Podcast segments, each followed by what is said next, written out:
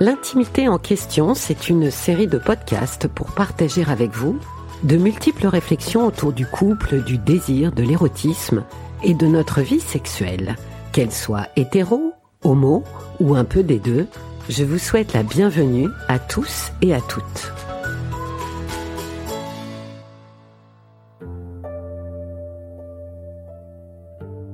Bonjour, j'ai décidé de consacrer cet épisode de podcast à un extrait de mon livre Le couple parfait n'existe pas, éloge de l'imperfection amoureuse qui est sorti aux éditions Flammarion au mois de janvier 2022. Chapitre 1 Il était une fois. Je voulais que le monde entier sût combien tu étais, merveilleusement, incroyablement, inimaginablement belle te montrer à l'univers le temps d'un éclair, puis m'enfermer avec toi, seul, et te regarder pendant l'éternité. René Barjavel, La nuit des temps. L'amour enflamme l'imagination, celle de Barjavel comme la nôtre, et chacun d'entre nous espère un jour le rencontrer. Poèmes, contes, mythes, romans, chansons, peintures, sculptures, pièces de théâtre, films, photographies, tous les arts ont exprimé la puissance de ce sentiment au travers de ses délices ou de sa cruauté. Que l'on soit un dieu grec ou un simple mortel, riche ou pauvre, jeune ou vieux, un homme ou une femme, issu d'une société moderne ou traditionnelle, d'un milieu urbain ou rural, que l'on vive seul dans une mégapole ou entouré des siens dans une tribu, chacun d'entre nous espère avoir un jour la possibilité de vivre une histoire d'amour.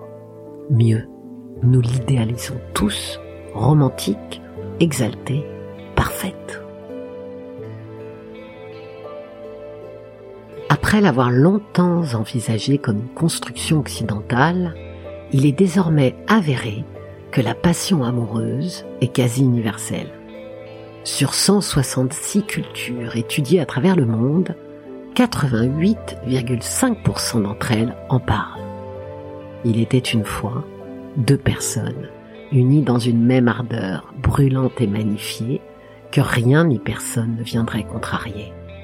C'est en effet bien connu. Le monde s'efface sous les pas des amoureux, tandis que son centre de gravité se décale inévitablement vers cet autre que soit fascinant. Celui-ci détient le pouvoir de rendre soudainement grandiose l'insignifiance du quotidien. Les amoureux se délectent de débuts enchanteurs, leur gourmandise demeure insatiable et leur envie de l'autre inépuisable. Ils s'abreuvent de mots, de phrases, de confidences, de pensées secrètes partagées. Que l'on soit un homme ou une femme, les amours naissantes sont bavardes et nimbées d'optimisme.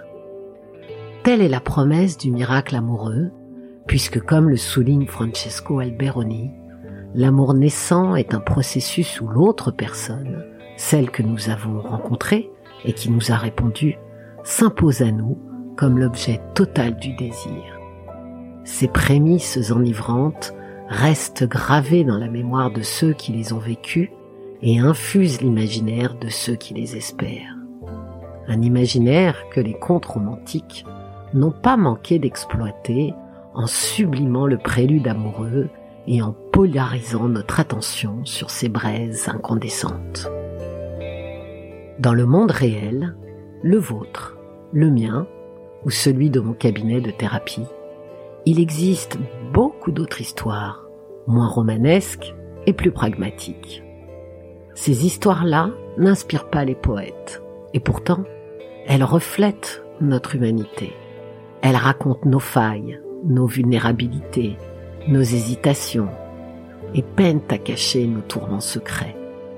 L'évidence cède parfois au doute, n'en déplaise aux idéalistes, mais c'est aussi ce qui rend la jeunesse amoureuse terriblement humaine.